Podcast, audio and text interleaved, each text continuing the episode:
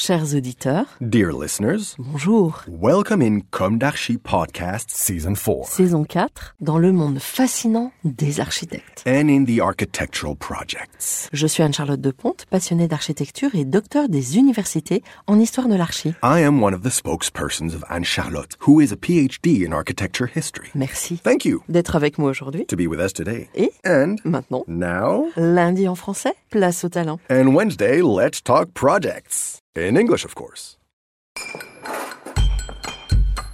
Bienvenue dans Comme d'Archi.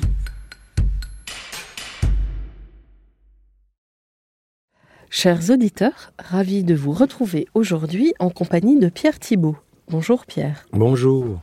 Bienvenue dans Comme d'Archi. Vous êtes architecte et à la tête de votre atelier, lequel porte votre nom, et vous l'avez créé en 1988 et il est situé à... Québec. Alors, une agence a priori de taille raisonnable, vous allez nous raconter tout cela, mais dont les réalisations sont très connues, voire reconnues au Canada. Vous vous placez, je cite, en dialogue constant avec le territoire québécois, ses paysages, ses saisons et son architecture vernaculaire, de manière à créer des projets intimement ancrés dans leur milieu naturel et culturel. Fin de citation. Vous avez longtemps enseigné, je crois, et vous avez été aussi invité par le MIT à enseigner Oui, oui, bien sûr. J'ai passé deux, deux, ans. ans. oui. Ouais. Oui, mais je continue à enseigner. Je suis toujours professeur à, à l'école d'architecture à, à Québec et chose un peu étonnante, la majorité de mes étudiants sont des Français. Alors, je vous raconterai. Je suis très curieuse de savoir ça. Alors, événement, vous venez exposer en France du 15 avril au 27 mai 2023 sur le thème Territoire et paysage à la fameuse galerie d'architecture située 11 rue des Blancs-Manteaux à Paris dans le 4e arrondissement. Galerie que tout le monde connaît ici dans le milieu de l'architecture. Alors pour ce faire, vos maquettes ont traversé l'océan Atlantique. Beaucoup de maquettes, je crois. Combien? Oui, oui, on a une quarantaine de maquettes. Donc, Wow. euh, c'était bien des valises. Pas trop de dégâts non plus. Des fois, Ah souvent, oui, les- dans les ouais. transports, ça peut Ouais. être problématique. Elles ont voyagé comment?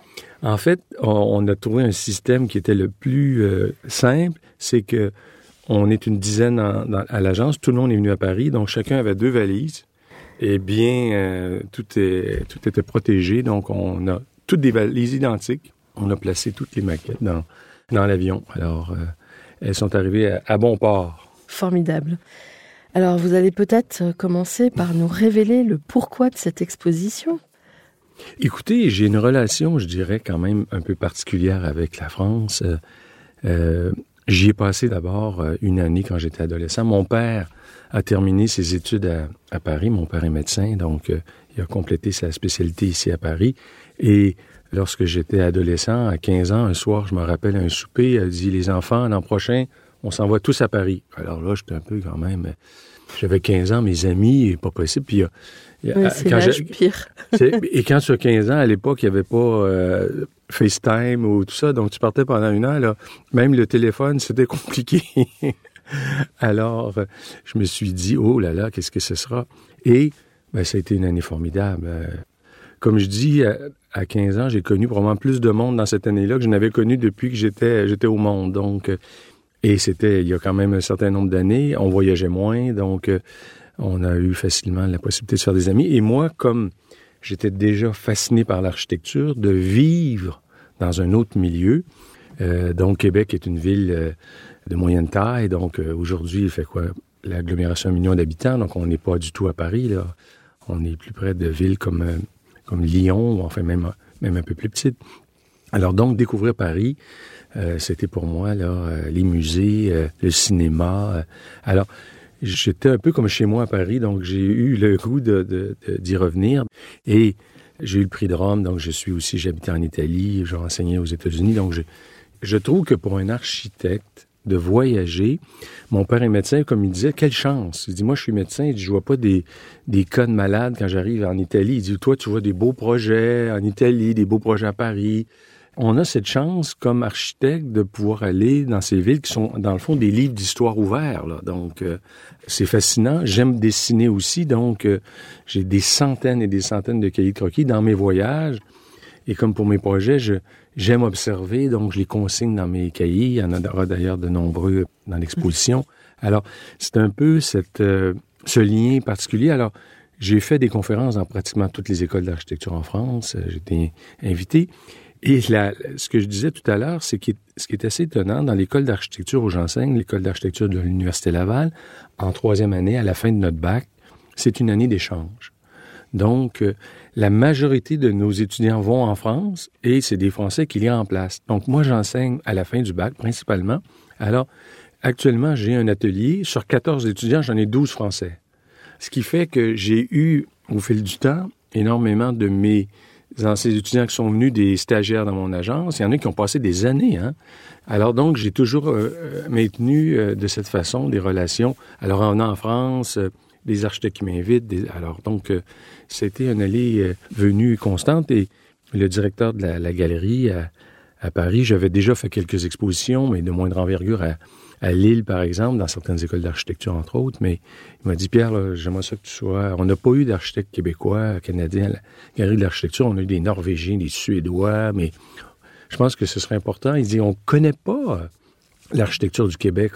Pour nous, c'est un peu un mystère. Donc, il avait entendu par des collègues, bien sûr, je lui avais laissé quelques ouvrages sur mon travail. Il a dit, faut, c'est impératif que tu viennes à à Paris, donc j'ai accepté cette invitation, mais elle devait être initialement pendant la pandémie, donc euh, cette expo est, légèrement euh, décalée. Elle, a été décalée pour notre plus grand bonheur.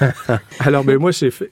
Mon équipe me dit, Pierre, effectivement, pour nous, c'est un moment qui convient tout à fait, venir au printemps comme ça à Paris. Euh, nous, il reste encore un peu de neige, donc de voir les arbres verdoyants, ça nous fait du bien. oui. en tout cas, nous, on est ravis de vous accueillir ici et j'invite tout le monde à aller découvrir cette euh, exposition. Et aussi, vous allez intervenir au fameux pavillon de l'Arsenal une conférence le 9 mai, je crois, à 19h.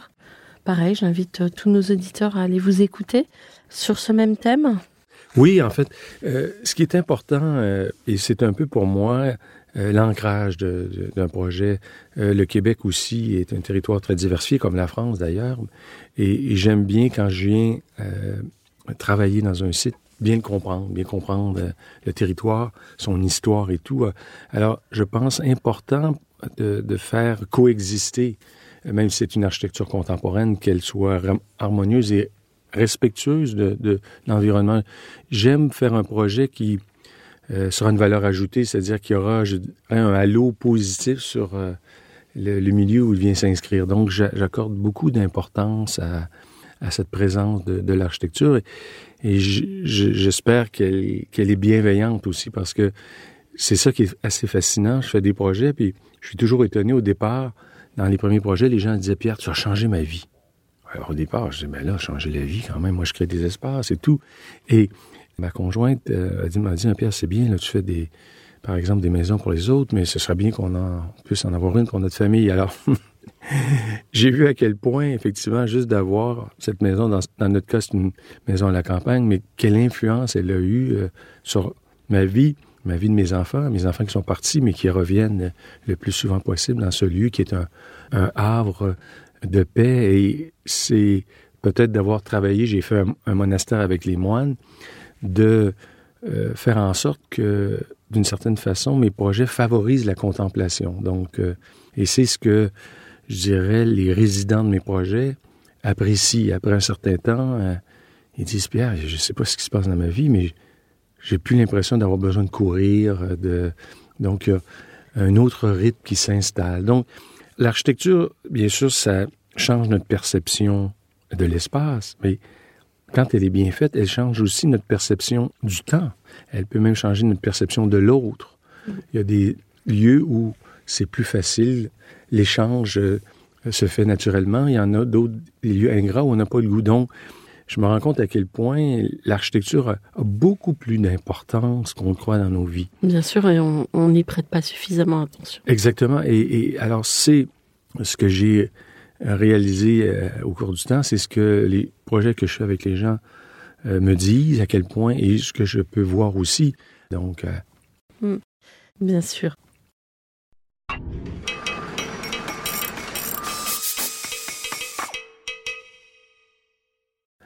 On va passer à votre parcours, à vos racines. Donc, quelle a été votre jeunesse en dehors de ce passage à Paris? Euh, Vous êtes vraiment euh, québécois Oui, oui, oui. De génération en génération Tout à fait. Euh, alors, mon, je viens du premier Thibault qui est, arrivé en Amérique, je pense, en 1665. Il s'appelait Guillaume. Donc, ça fait un moment que je suis d'une lignée de Thibault qui, qui est au Québec. Ma mère, son, son, parcours de sa famille a été un peu plus euh, complexe. A des origines allemandes du 19e siècle, mais ça fait plus d'un siècle. Alors donc, on, on, on, est vraiment là euh, avec euh, des, des, familles qui sont bien établies. Mais mon père et ma mère étaient de deux régions éloignées. Mon père était dans ce qu'on appelle le Bas-Saint-Laurent, donc dans, vers l'estuaire du Saint-Laurent. Et ma mère était dans les cantons de l'Est, qui était une région initialement anglophone, parce que euh, avec l'indépendance américaine, il y a des Anglais qui ont migré. Alors l'organisation même du territoire est tout à fait différente dans ces deux euh, régions-là. Et mon père euh, était médecin, même radiologiste, et ma mère était infirmière, donc ils ont, ils se sont connus. avec une blouse blanche. exactement, exactement. Donc, j'ai rapidement su que mon père, ben, je suis l'aîné d'une grande famille, il m'a amené à l'hôpital. Ma mère lui a dit un jour, je pense que non, c'est peine perdue, là. c'est sûr que lui ne sera pas médecin. je trouvais ça épouvantable, les odeurs, les couleurs à l'époque, j'allais là, puis je trouvais ça. Alors, mes parents, c'est deux grandes familles, et mes deux grands-pères, ça a l'air un peu, sont nés au, étaient nés, ils sont décédés maintenant au 19e siècle. Et j'avais deux grandes familles, mes parents étaient euh, les plus jeunes, donc on se baladait énormément chez un oncle, chez une tante, ils avaient des chalets dans la nature, donc pour moi, j'ai eu l'impression que mon enfance, c'était comme euh, des beaux voyages. Là. On partait. Et comme mon père, son travail était quand même très exigeant, puis radiologiste, c'était dans le noir, dans les... Alors, dès qu'il y avait une possibilité de partir, euh, on était... Euh, Vous étiez nombreux? Oui, j'ai six frères et sœurs, vous comprenez? Donc, je suis... Euh, je suis l'aîné, donc euh, quand on est venu une année à Paris, euh, c'était pas une déjà trouver, déjà trouver un appartement à Paris, c'était c'était pas c'était pas évident. Alors mes, mes, parents vivent toujours. Je suis d'ailleurs venu à Paris avec eux il y a trois ans, donc merveilleux. Alors c'est quand même c'est quand même une chance. Alors beaucoup de plein air, beaucoup de nature. Donc on est une famille de skieurs, donc tous les hivers. Alors je passe énormément de temps à l'extérieur. J'ai une maison à à la campagne où je vais tous les week-ends, mais pour moi, euh, j'ai besoin d'être. Euh, alors, je marche beaucoup. Euh, je, quand je suis en ville, dans les parcs, je suis quelqu'un qui a besoin de la nature. Donc, la, elle vous inspire. Elle, elle m'inspire, elle me calme, elle a un effet bénéfique sur. elle me recharge en énergie. Et on a l'avantage, nous, que la nature soit très près des, des villes. Donc, rapidement, on est dans comme vous le dites, les grands espaces. Alors, euh, c'est des lieux pour se régénérer. Là. là, du coup, on est un peu en confrontation au niveau des... on passe d'une extrême à l'autre. Euh, mais dans cette jeunesse, donc très vite, vous avez senti que vous vouliez construire. Écoutez, ça semble un peu, mais j'avais 5-6 ans. Là. Donc, une chose étonnante dans tous ces déplacements, je vous donne, je vous raconte une anecdote. Je me rendais compte que les gens n'étaient pas les mêmes suivant le lieu où ils étaient. J'ai été près d'un oncle quand j'avais cet âge-là et il avait construit un chalet sur une île. Alors je me rappelle encore, on partait en bateau pour aller à son chalet. Je me disais, mais mon oncle, mais il habite au paradis, lui. C'est formidable. Alors, quand il était au chalet sur son île, il était lumineux.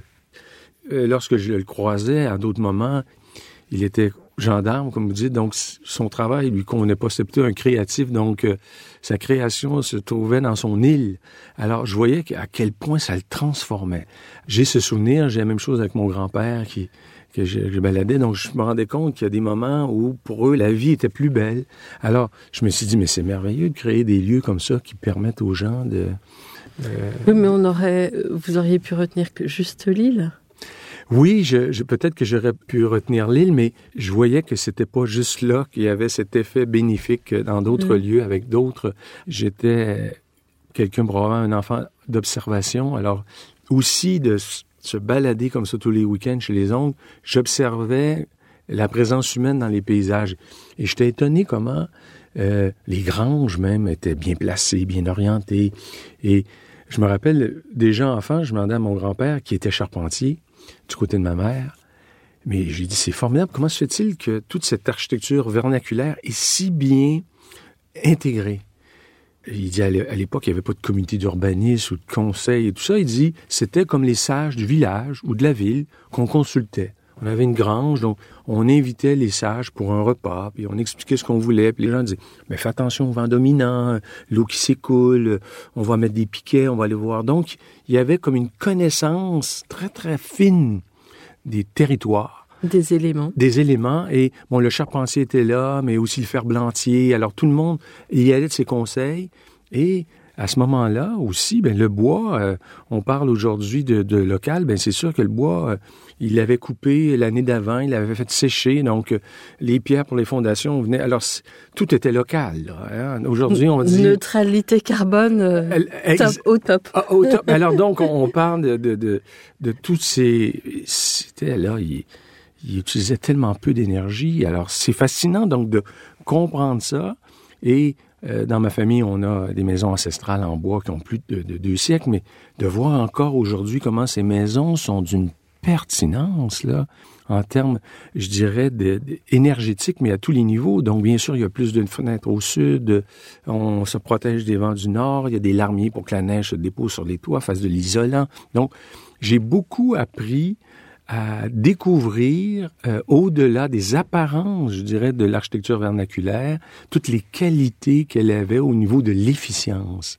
Donc, aujourd'hui, cette euh, compréhension-là, j'essaie de la transposer dans une architecture contemporaine, mais on voit que cette architecture-là, bien intégrée, était pérenne parce que est en bois, puis elle a 200 ans, puis tout fonctionne bien, c'est les mêmes fenêtres qu'à l'origine et tout, donc euh, on faisait sécher les bois au bon moment, on les coupait au bon moment, on les travaillait. Il y avait une connaissance de tous les matériaux qui m'a aussi euh, fasciné. Alors, euh, ça vous a emmené? Ah oui, oui, complètement, complètement. Alors, c'était impérieux. Moi, je ne pouvais pas faire autre chose. Là. voilà, vous êtes inscrit en architecture. Oui, oui, oui. Alors, je dessinais toujours ce voyage-là. Mais imaginez-vous, je me suis inscrit en architecture et j'ai été refusé. Mais ça vous a donné encore plus la niaque. je suis allé voir le responsable de l'admission, puis là, j'ai expliqué un peu mon histoire, puis tout ça, puis il y avait un examen, enfin, tout ça. Et, il dit, mais là, peut-être votre note n'est pas suffisante, mais j'ai dit, vous me dites qu'il y a un examen d'admission, là. Mais j'ai dit, permettez-moi de passer l'examen cette année. Si je passe l'examen, ben, au moins, il me restera juste à augmenter mes notes. Alors, euh, j'ai passé l'examen, il y avait, je pense, 400 personnes, je suis arrivé deuxième. Alors, il n'y a pas été question, je suis rentré à l'école d'architecture alors, quand on veut, on pousse des portes. Euh, je me mm. voyais pas faire autre chose que, que de l'architecture. Et à la sortie de l'école, vous avez directement enchaîné? En fait, à la sortie de l'école, oui, j'ai... Mais vous avez travaillé pour vous-même ou? Non, au départ, j'ai travaillé dans quelques agences euh, à, Québec, mais rapidement, j'étais déçu de la façon dont on procédait pour moi. Euh, c'était chaque projet était une belle histoire. Il fallait tout mettre en œuvre pour. Puis là, on me disait, euh, je, ben, j'allais visiter le site, mais perds pas ton temps avec ça. Euh, on a déjà le plan d'implantation. Tu commences tout de suite. Mais je dis, mais je peux pas commencer à travailler sur un projet. Je, je connais pas son environnement. Alors, je faisais quelques semaines, puis je quittais. Alors, on a au, Québec puis au Canada des formules de bourse. Alors, après deux, trois ans, j'en avais marre de passer d'une agence à l'autre. Il y a une bourse du Conseil des arts où j'ai pu demander une bourse pour aller étudier des bâtiments de mon choix pendant un an. Alors, euh, c'était un peu comme une assez formidable. J'étais dans la vingtaine, plein d'énergie. Alors, j'ai choisi une liste de bâtiments. Il y en avait à Stockholm, Gunnar Asplund, je suis allé à Vienne. Bien sûr, j'étais à Paris. Alors, pendant une année, je me suis baladé, allé visiter des projets. Puis c'est là que j'ai vu l'importance d'être in situ. J'avais vu des projets dans des ouvrages qui me semblaient fondamentaux. Je suis arrivé sur place, je dis, ouh là là. Puis d'autres qui m'avaient semblé peu importants, qui m'ont euh, complètement chaviré. Là. Et ça a été pour moi aussi, j'avais choisi d'aller en Scandinavie parce que je connaissais pas, j'étais pas allé jusqu'à ce moment-là. Puis je me dis quand même, on a le même climat, euh, on a beaucoup de choses qui mm. nous ressemblent. Alors, je me rappelle à l'époque, j'ai pris à certains moments des photos, puis je présentais des amis. Puis là, je leur disais, est-ce que je suis au Québec ou en Suède, là?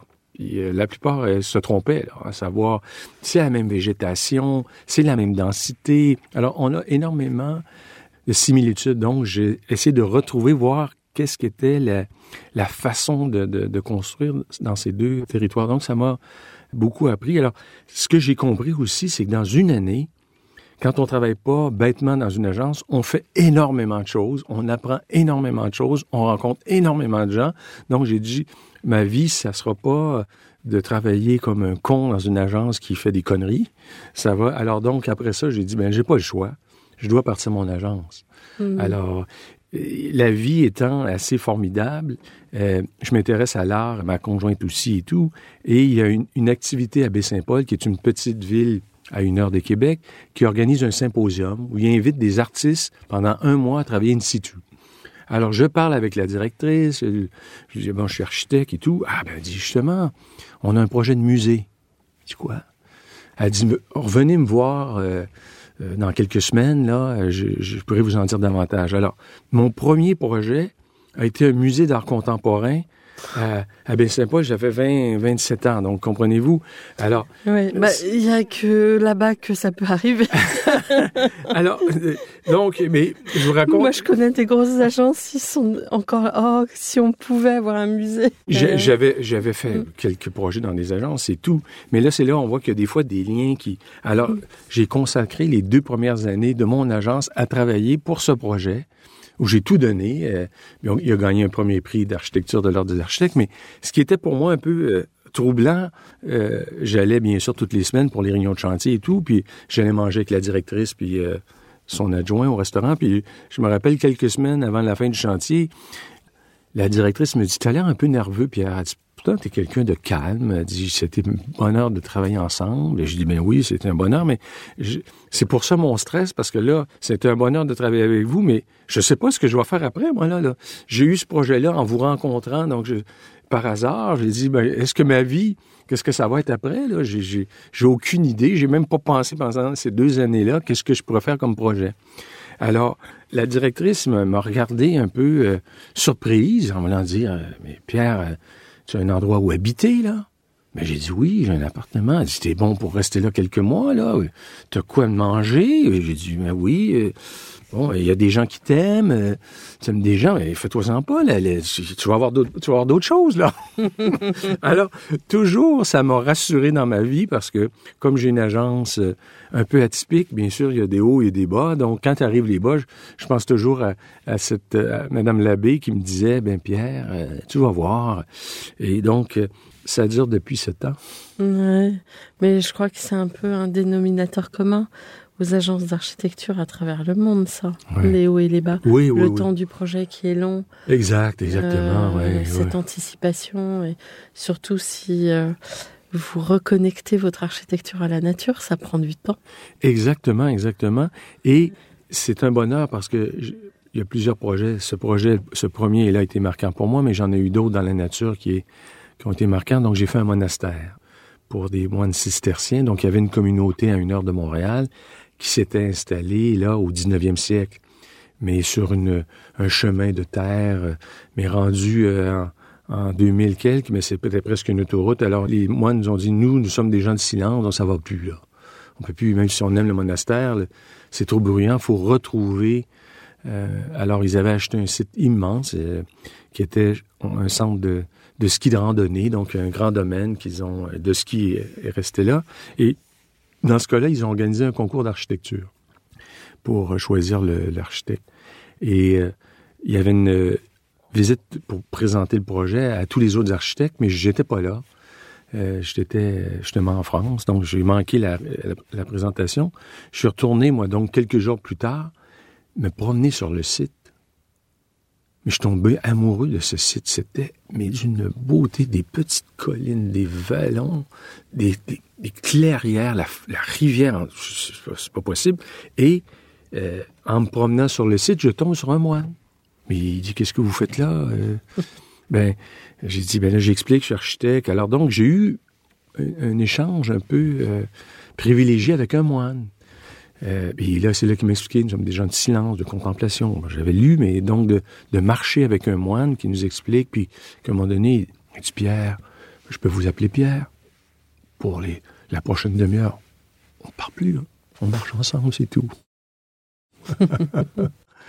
Alors donc... Vous a emmené sur le chemin initiatique. Et exactement. Et euh, j'ai dessiné entièrement le projet sur le site comme les peintres faisaient à l'époque euh, les tableaux. Donc, euh, dans mes carrières de croquis, le monastère a comme surgi de cette dialogue euh, incroyable avec la, la nature qui, qui, était là.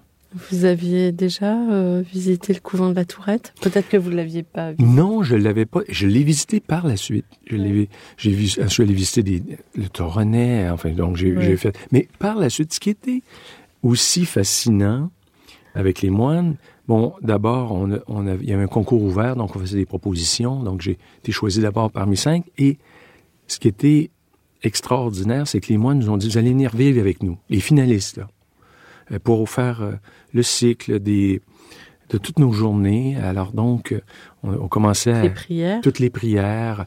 Donc, vivre un cycle avec eux. Donc, j'étais euh, fasciné de, aussi de les entendre, le chant le matin, tout ce, ces rituels qui étaient d'une certaine façon apaisants. Et après la, la messe matinale, ben, je suis allé dans la bibliothèque et c'est là que j'ai consulté des, euh, des ouvrages et il y avait un monastère, j'oublie le nom, cistercien, qui était en ruine. Mais ce que j'ai trouvé magnifique, c'est que le cœur était tombé et c'était la forêt qui avait poussé. Mmh. Alors donc, on avait comme les colonnes de, de, de, la chapelle, puis les arbres étaient comme... Euh, alors je me suis dit, l'église, elle sera ouverte à l'est, comme tous les monastères cisterciens, ce sera vitré, et depuis l'église, on sera comme dans la forêt. Alors, j'ai euh, introduit comme ça, puis la, le préau, ben, j'ai embrassé la, la, forêt qui était là, j'ai laissé les arbres qui étaient là. Donc, le monastère est entièrement intégré avec le, ça la nature. Ça a été livré quand, ce projet? Ça fait déjà, en 2009, donc ça fait déjà euh, 14 ans euh, que j'ai... et euh, Vous avez un retour sur euh, un, des moines? Ah oui, mais ah, écoutez, on a fait une série web, donc si les gens veulent aller voir, il y a des épisodes qui se passent au monastère. Donc, euh, j'ai fait une série d'une douzaine de... On a une web série, donc c'est facile de les retrouver.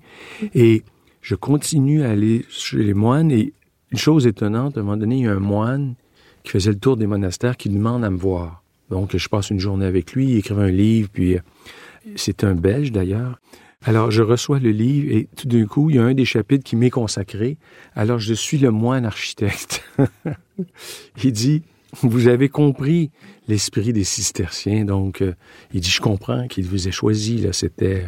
Mais ce que je trouve formidable dans les projets d'architecture, j'ai des amis, par exemple, comédiens qui, eux, pour entrer dans d'autres mondes, prennent, euh, deviennent un, un, autre personnage. Ce qui est formidable avec l'architecture, si on fait un monastère, c'était cinq ans de ma vie, là. J'ai vécu avec les moines pendant cinq ans. J'allais dormir euh, plusieurs jours parce que les décisions pour les moines, c'était à l'unanimité. Alors, je pouvais passer plusieurs jours là avant que on trouve une solution qui convienne à tous là. Hein? C'était alors donc de, de, côtoyer ces gens dans le dépouillement, euh, dans le silence, ça a une, une incidence sur l'architecture qu'on fait. Dans l'épisode, j'amène des gens de mon équipe, on y va des fois, et juste quelques jours au monastère change bien des choses. Et je me demandais toujours pourquoi, quand j'allais au monastère, je trouvais que le temps se dilatait. Deux, trois jours au monastère, je revenais de là, même ma conjointe m'a dit, Pierre, on dirait que tu reviens d'une semaine de vacances, t'es complètement... Mais, alors, je, je, dis ça au père abbé, je lui dis, mais je viens, à chaque fois que je viens ici, je dis, j'ai pas qu'est-ce qu'il y a. Il me dit, mais qu'est-ce que vous faites au monastère que vous faites peu ou rarement dans votre vie? Alors là, c'est ça, il me pose la question, puis là, tu... Mais j'ai dit, c'est vrai, il y a une chose que quand je suis au monastère, beaucoup plus de moments de contemplation. J'ai dit plusieurs fois par jour, effectivement, je, je me surprends même à être. Euh, il dit, c'est ça qui se passe. Il dit, sur trois jours, vous avez autant de moments de contemplation que peut-être dans un mois de votre vie. Et la contemplation, ça replace tout votre être.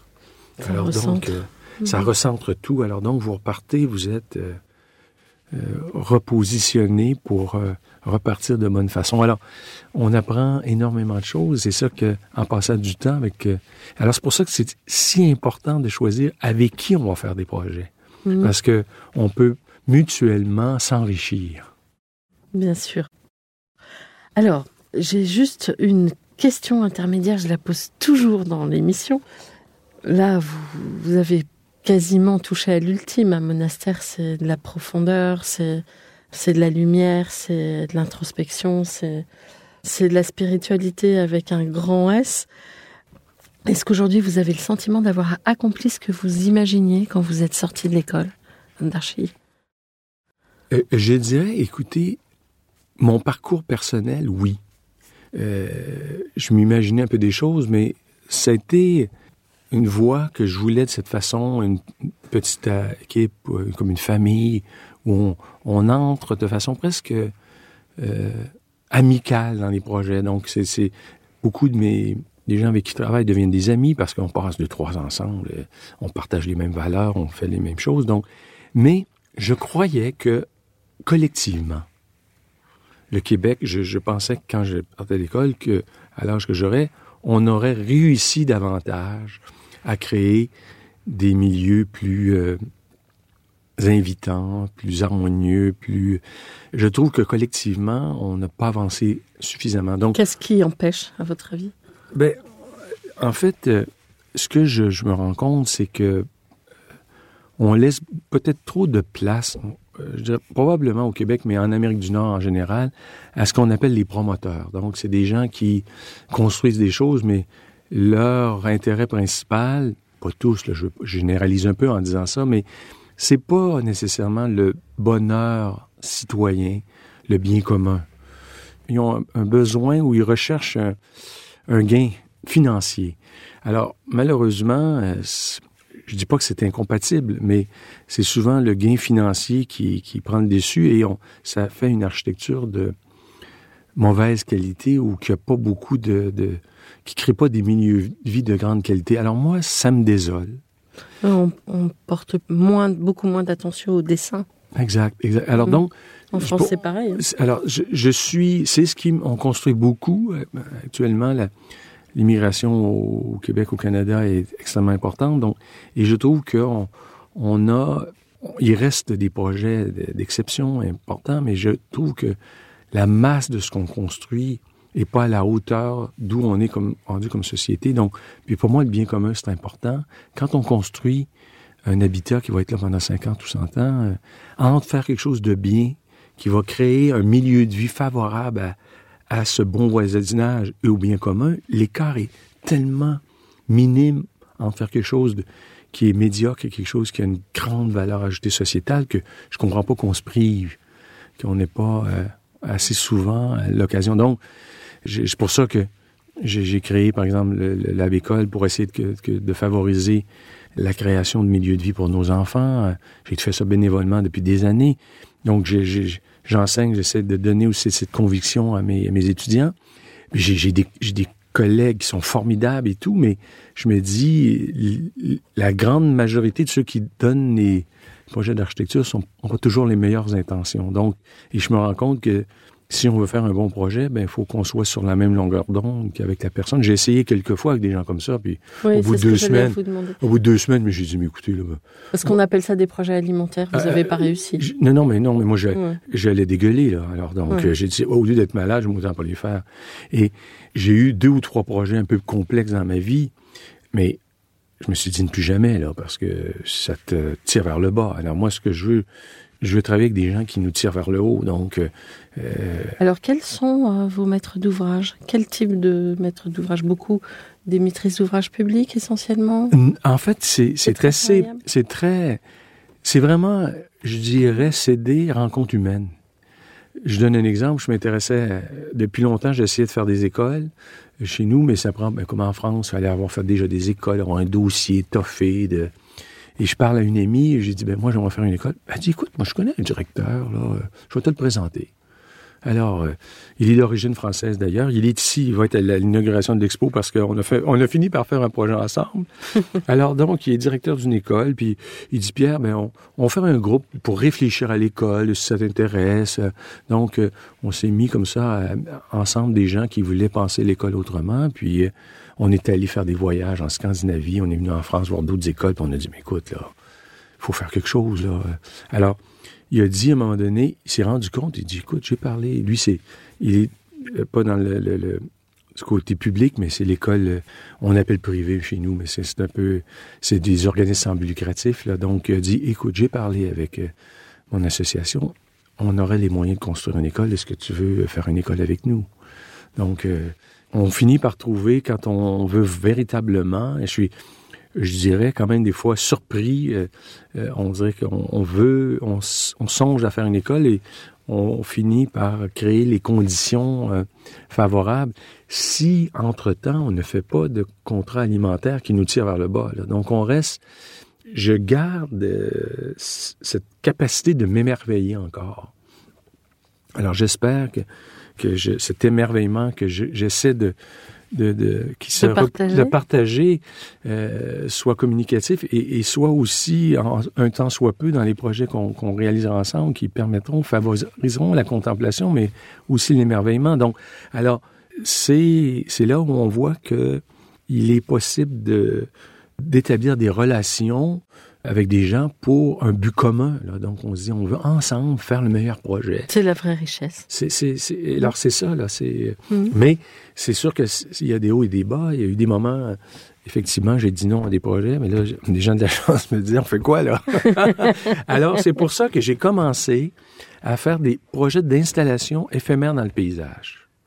Alors, c'est un peu comme ça que j'ai dit, euh, euh, ben là, euh, on, on, part pour, euh, je sais pas, une semaine. Euh, on part avec des éléments, puis on va aller dans le paysage, construire des petites structures éphémères. Et, alors, euh, j'ai fait ça et avec très peu de moyens parce que, euh, bien sûr, en plus de pas avoir... En période de vache maigre. En, en, en, période de vache maigre, mais ça a été tellement nourrissant.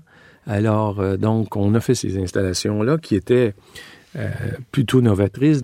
Et euh, donc, ça a été publié, j'ai gagné des prix aux États-Unis et tout ça. Donc, c'est un peu comme ça que je me suis retrouvé à un moment donné, parce que pendant une période de vache maigre, je me suis mis à faire des installations qui nous faisaient du bien dans le paysage. C'était remarqué, puis à un moment donné, euh, ils disent, ben, on veut des, un architecte qui est sensible au paysage pour enseigner un MIT. Je me suis retrouvé euh, dans la liste de ceux qu'il fallait inviter. Alors donc, c'est tout ça, euh, il n'y avait aucune préméditation euh, dans, dans, dans le fait de d'aboutir à mes collègues, qu'est-ce que tu as fait, c'est qui, qui, qui, tu connais, le, le, le Harvard. J'ai dit non, non, mais moi, là, je sais pas, ils m'ont appelé, là.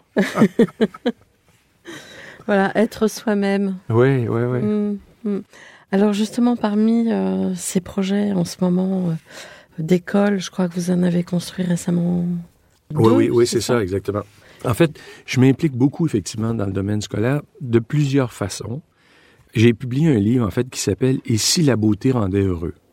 Alors donc, je me rappelle quand je suis allé voir mon éditeur avec ça, il m'a dit Pierre, c'est pas sérieux. Donc, écoute, si on vend 500 exemplaires, puis en plus, j'ai dit, euh, qui était un peu, un peu des fois dans la vie, il y a un journaliste euh, à la presse qui, je suis venu donner une conférence en France et la conférence est enregistrée, je pense, à l'école de Strasbourg, je ne sais trop les écoles. Je suis étonné, j'ai donné des conférences il y a 15 ans, sont encore sur le web.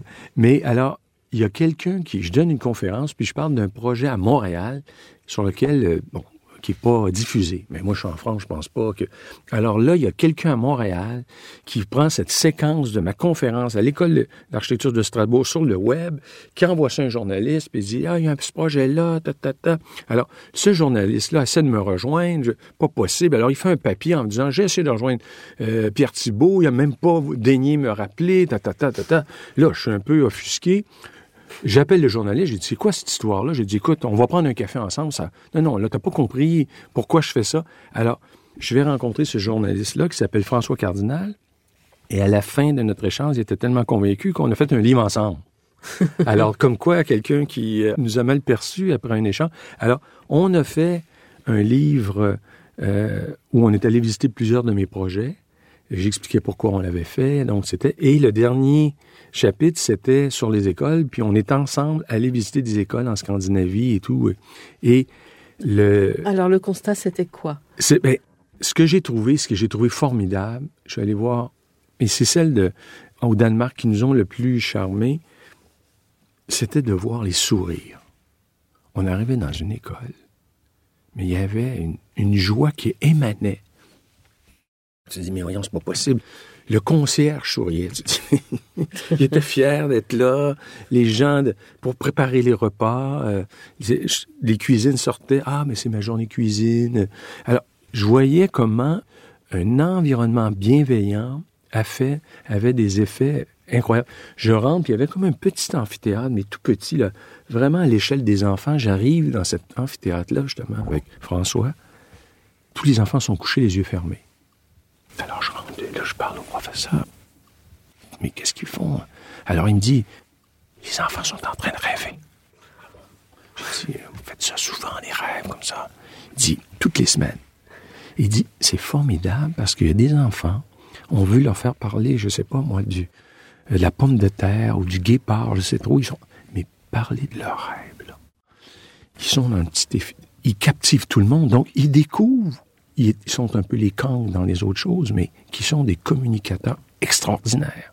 Alors, ça amène les gens. Alors, à cause de ce petit amphithéâtre-là, ça permet toutes sortes de possibilités aux professeurs et d'avoir cette possibilité d'une pédagogie différenciée où les enfants, alors, se déplacent. On n'est pas simplement, les enfants ne sont pas des, des éponges qui absorbent, ils sont aussi des acteurs et tout.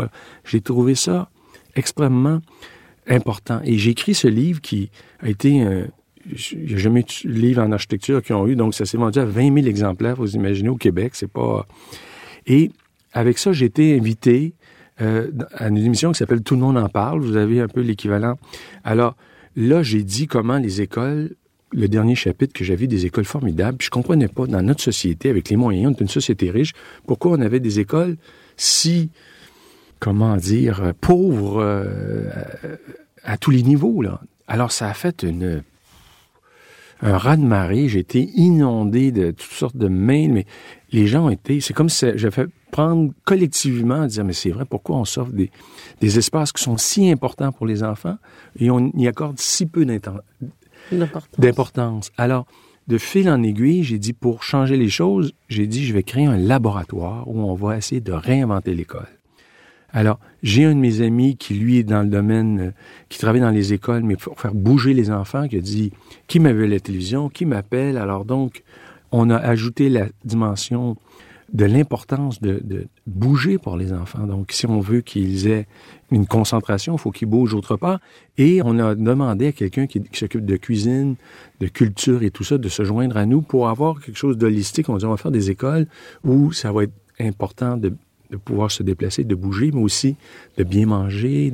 Alors, on a créé ce laboratoire-là et à ma grande euh, surprise, je suis allé voir euh, d'abord, on, appelle chez nous la sous-ministre et le ministre, et j'ai dit, on veut construire des écoles, euh, mais on aimerait, dans ce laboratoire-là, en faire six pour montrer des, des possibilités dans six territoires différents. Et j'ai été étonné que le ministre dit oui, on va vous autoriser. Alors, on a créé un laboratoire avec de mes, mes étudiants et tout. Donc, euh, la première école a été ouverte euh, en 2022. Il y en aura trois en 2023. Donc, c'est devenu les écoles euh, où on a testé énormément de choses. Un programme expérimental. Expérimental. Donc, on s'est dit, c'est important d'expérimenter. Et de ça, ben, on, ça servira probablement à guider toutes les écoles qui seront. Elles sont en bois?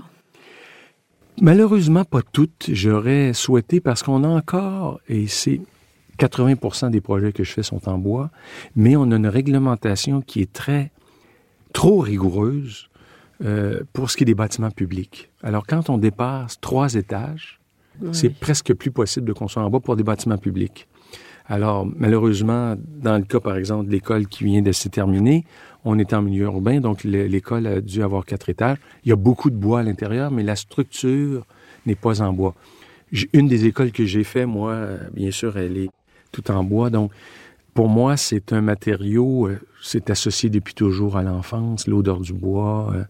C'est drôle parce qu'aujourd'hui, j'étais dans la galerie et tous nos présentoirs sont faits en bois, mais ils sont pas traités. Donc, euh, ça sent le bois. Donc, on avait un peu aujourd'hui l'impression à la galerie de l'architecture à Paris d'être à la maison, d'être à la maison avec les photos sur les murs. Et à Paris. Donc, il y a comme, euh, il y avait un peu cette idée, mais euh, pour nous, en plus, dans le climat rigoureux qu'on a, parce que c'est, il faut le dire, euh, on vit des, des, écarts climatiques extrêmement importants et ça s'accentue. Donc, déjà, on avait des... Ça s'accentue. Oui, oui, oui. Ah, oui. Alors, on a des très grands froids. Et là, on est probablement la ville de Québec, encore c'est pire que Montréal, on vit des moins 35 degrés jusqu'à plus 35 degrés. Vous imaginez 70 degrés d'écart. Alors vous imaginez, D'abord, pour les gens, c'est pas rien, mais pour les bâtiments, c'est la même chose. Là. Donc, euh, euh, si on parle de pont thermique, si on parle de... Donc, on doit avoir des stratégies qui sont... Alors, c'est là où, je vous disais, la plupart de mes étudiants à Québec, même cette année, je suis absent, donc je fais mes, c'est drôle, je fais mes, mes présentations, je suis à Paris, mais j'ai mes étudiants français qui sont à Québec parce que je suis pas là cette semaine. Mais c'est ce qui surprend le plus mes étudiants français, bon, certains européens, cet écart énorme. Comment tout d'un coup il tombe, euh, peut tomber 30 cm de neige pendant et, et euh, comment on a réussi à s'adapter à, oui, parce que c'est surtout ça en fait, c'est cette épaisseur de neige qui change totalement le paysage, qui bouche l'horizon, qui... Alors, mais c'est aussi un potentiel incroyable parce que la neige, c'est une surface réfléchissante incroyable. Donc, de mon enfant, je me rappelle les premiers matins où je me levais, il y avait tombé de la neige. Tout d'un coup, dans la maison, c'était plus lumineux. Et si on travaille bien de façon bioclimatique nos projets, qu'on les oriente au sud, donc il y a le soleil qui est direct, mais il y a le soleil indirect qui est aussi important. Donc, euh, pour tout le solaire passif, on peut utiliser ça. Et les lumières, j'ai habité à Paris plus d'une année, puis ce qui me manque à Paris, à un moment donné, c'est au mois de février, le soleil. Là. Alors, je m'ennuie du soleil qui est réverbéré sur la neige. Donc, ce qui est aussi intéressant, et c'est là, je pense que le fait de voyager, on le disait, c'est que ça nous permet des échanges. On a développé des capacités à résister, si on veut, à de grands écarts comme ça. Et on voit que ça fait appel à l'imagination des architectes. On comprend maintenant, euh, on s'est raconté des histoires en disant 1,5 ou 8 degrés. On, comprend que faut atténuer, il faut diminuer toutes nos consommations, nos gaz à effet de serre et tout, mais il y aura cet effet de, de, transformation des climats. Donc, il va falloir aussi être, euh, comme architecte, impliqué pour euh, faire en sorte qu'on puisse vivre dans les meilleures conditions. Donc, et absorber ces épisodes extrêmes. Et, hein. et mm. comment euh, le faire? Donc, c'est pour ça que Québec, c'est pas une des premières villes qui a été développée au monde. La vie a plutôt commencé près du bassin méditerranéen. Il n'y avait pas trop d'écart. L'hiver, l'été, c'était plus facile.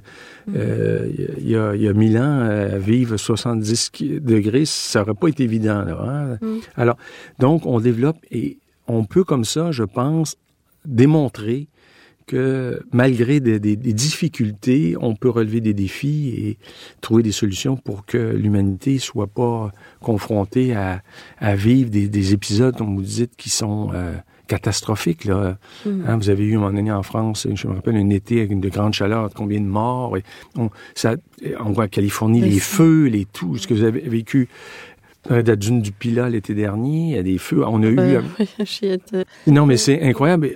On a eu des 50 degrés, 50 degrés en Colombie-Britannique. En 50 mm. degrés, vous imaginez? Les forêts ont pris feu. Alors, ce n'est que le début. De... Alors, donc, il va falloir être euh, drôlement efficient, imaginatif, prendre en compte donc le bien commun, puis comment on, collectivement on met tous nos forces ensemble pour euh, trouver des solutions. Euh... encore vous, vous avez encore beaucoup d'espace. Oui. Même si vous construisez beaucoup, votre espace est quand même gigantesque. Tandis que nous, on est très très serré et avec euh, qu'est-ce qu'il faut faire avec ce qui existe déjà? Alors, et donc, c'est pour mm. ça qu'on vit quand même actuellement une époque qui va amener effectivement des bouleversements on voit, nous, la vitesse de l'immigration dans notre territoire, comme il y a beaucoup de monde, donc euh, on accueille déjà euh, beaucoup de... de... Alors, c'est sûr que comme on a beaucoup d'espace, c'est évident qu'on va devoir accueillir plus de, de, de gens. Donc, euh, mm. les géographies, mais aussi, ça va se transformer. On aura, on, on va devoir accueillir des gens qui auront des conditions extrêmes. J'avais des amis qui s'étaient vous parlez de votre fille, je pense, qui était à San Francisco. Euh, la Californie, euh, c'est vraiment, ils vivent des, des conditions extrêmes, là. Hein, puis oui. euh, le manque d'eau et tout. Donc, j'ai des amis québécois qui ont dit, on vient au Québec, là, nous, là, parce que effectivement, où on habite en Californie, c'est pas pas facile. Là. Donc, non, en ce moment, c'est pas facile. Alors donc, des régions qu'on n'aurait pas pensé qui allaient être confrontées à ça. Mm. Donc, et c'est pour ça j'aime échanger avec mes collègues de d'autres en voulant dire, bien sûr, vous avez d'autres contraintes, on a ces contraintes-là, mais peut-on s'entraider en voulant dire où on, on a peut-être développé des, des, expertises qui peuvent être euh, utiles euh, dans d'autres, euh, dans d'autres contrées? Et le fait d'être effectivement euh, de vivre à, Paris quelques semaines ou dans, ça nous montre d'autres réalités. Je pense que c'est aussi important. Et c'est pour ça que je dis comme architecte, c'est fascinant parce que on arrive à comprendre ça relativement facilement par rapport à, je faisais en référence à mon père qui était médecin, il, il se promène pas à avoir des opérations euh, à Paris ou euh, alors donc on peut participer, je pense, au développement de milieux de vie euh, même en, échangeant facilement. Donc j'aime assister à des conférences de, collègues, j'aime en donner pour ces moments d'échange qui sont très précieux. C'est ce que je souhaite au pavillon de l'Arsenal. Je suis déjà venu il y a déjà quelques années, mais ce que j'aime, c'est bien sûr pouvoir euh, présenter mes projets, mais ce qui est encore pour moi plus précieux, c'est l'échange qui, s'ensuit. Oui, bien sûr. Alors on invite euh, justement le maximum de, de personnes, dont tous les étudiants qui nous écoutent, parce que la jeunesse, c'est important. Oui, oui. Et euh, encore plus aujourd'hui, où il faut lui donner l'envie de se battre. Oui. Alors justement, l'architecte est amené à projeter sur un temps long. Qu'est-ce que vous vous dites chaque matin au démarrage de votre journée pour continuer à tracer ce chemin et emmener vos équipes sur ce chemin? La période est tellement complexe. Mais moi, ce que je j'aime faire avec mon équipe, c'est d'abord qu'on regarde ensemble ce qu'il y a à faire et se dire est-ce qu'on a le goût de faire ça Est-ce qu'on d'abord est-ce qu'on est les personnes compétentes pour faire ce projet-là? Est-ce qu'on a est-ce qu'on a l'envie comme petite équipe de, de, de, relever nos manches et de, de faire ce projet-là? Donc, il y a des projets qui nous attirent, même s'ils vont être exigeants, même s'ils vont être difficiles. Et euh, je pense que c'est ça. Là. Donc, c'est de garder le désir de faire ensemble des choses, nous comme équipe, mais avec qui on les fait. Et pour euh, garder... Euh, c'est drôle parce que il y a un moment donné, j'étais dans une situation où j'étais un peu fatigué et tout ça, donc j'avais beaucoup de choses. Puis je rentre dans une épicerie, puis il y a quelqu'un qui me dit, euh, il m'aborde comme ça, j'étais un peu surpris et dit, euh, on peut pas tout faire dans la vie, mais ce qu'on fait, faut bien le faire et euh, il faut continuer à rêver aussi. Hmm. C'est le conseil que vous donneriez aux étudiants en architecture? Oui, oui, oui, oui, oui. Il faut rêver et il faut euh, faire des projets qui, euh, qui nous tirent, je dirais, vers le haut, qu'on a le goût. Alors, moi, je me dis, ça vaut la peine de prendre un peu plus de temps pour choisir les gens avec qui on le fait, parce que vous le disiez, c'est le temps long. Si on passe deux, trois ans avec quelqu'un qui euh, ça va pas, c'est long. Mm. Mais si c'est avec des gens formidables, je refais des projets, moi, dix ans ou quinze ans avec des gens, puis je suis tellement heureux de les retrouver. Ensemble, on dit, quand on commence un projet, on sait que ce qui adviendra à la fin est mieux que ce qu'on imagine au départ, parce que mutuellement, on s'enrichit, on, se fait des références, on va visiter des choses, on invite des gens. Donc, euh, c'est là qu'on voit dans l'échange comment on, décide de pouvoir aller au-delà de ce qu'on avait imaginé.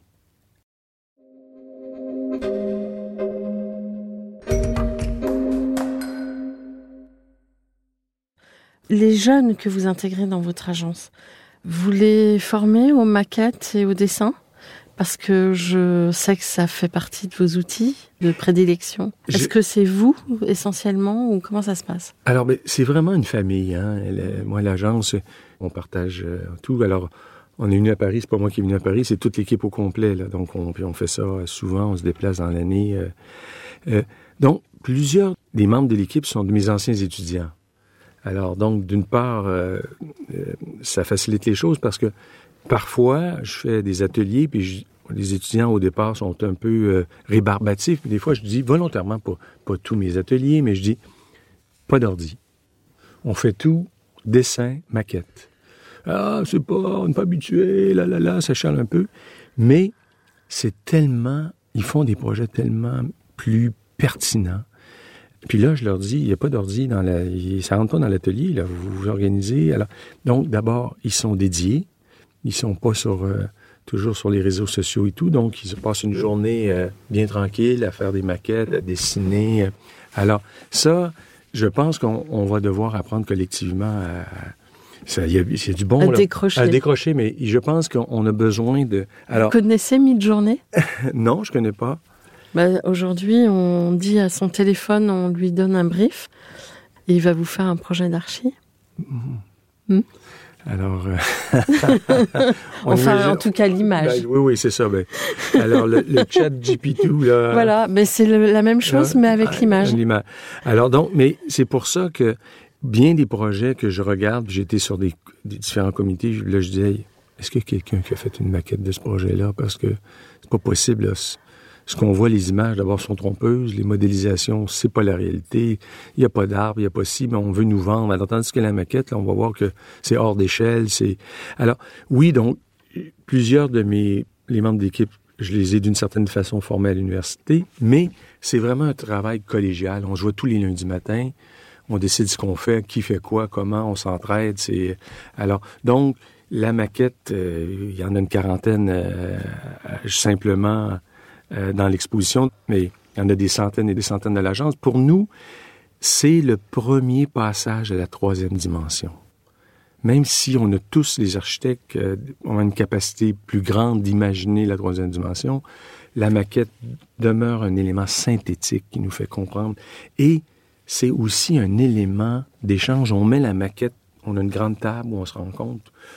Tout le monde comprend le projet au même moment, on la tourne. Là, si quelqu'un arrive avec son ordi, non, mais montre-moi ça, non, tel logiciel. Là, on, c'est, apaisant, on met la maquette On est autour. autour du projet. Ensemble. on- ensemble, on discute. Puis Mm. des fois, c'est une maquette, de- on arrache un morceau, on déplace un morceau. Et c'est la même chose avec les clients, là. On leur montre la modélisation, puis la maquette. Ils partent avec la maquette, là. En plus, la modélisation. Là, ils sont épatés de voir, euh, de voir tout ça. Donc, c'est des outils pour moi qui demeurent essentiels.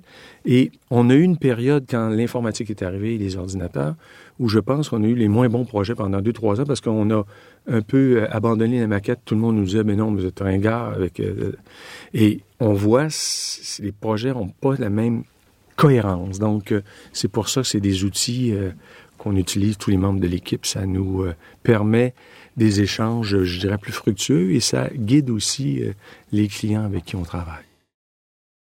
Un mot de la fin?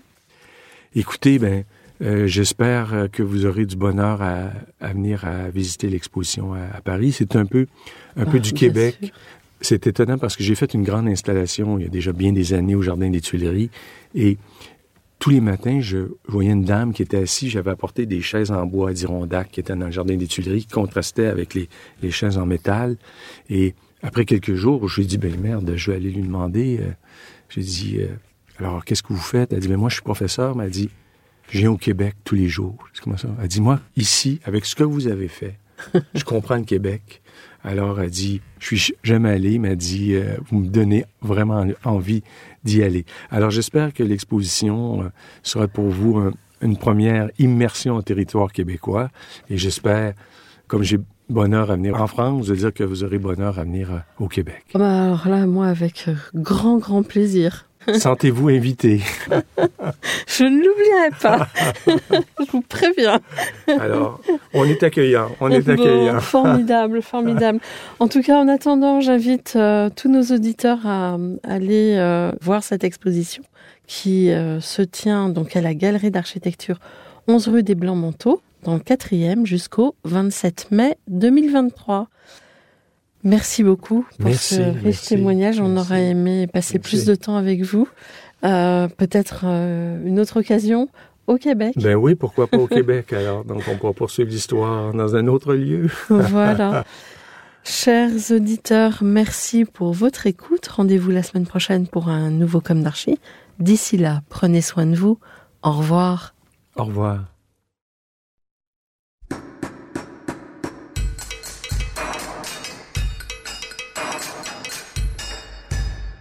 Chers auditeurs, merci pour votre écoute. Merci à Julien Rebourg, réalisateur, qui nous accompagne sur la partie son. N'oubliez pas de retrouver nos sujets en avant-première sur Instagram à l'adresse at comme podcast. Si vous aimez ce podcast, favorisez sa diffusion en lui donnant 5 étoiles sur Apple Podcast, plus un petit commentaire, ou sur votre plateforme de podcast favorite. Et surtout, abonnez-vous pour écouter tous nos épisodes gratuitement. À bientôt. Et d'ici là, prenez soin de vous. When you make decisions for your company, you look for the no-brainers. If you have a lot of mailing to do, stamps.com is the ultimate no-brainer. Use the stamps.com mobile app to mail everything you need to keep your business running with up to 89% off USPS and UPS. Make the same no-brainer decision as over 1 million other businesses with stamps.com. Use code PROGRAM for a special offer. That's stamps.com code PROGRAM.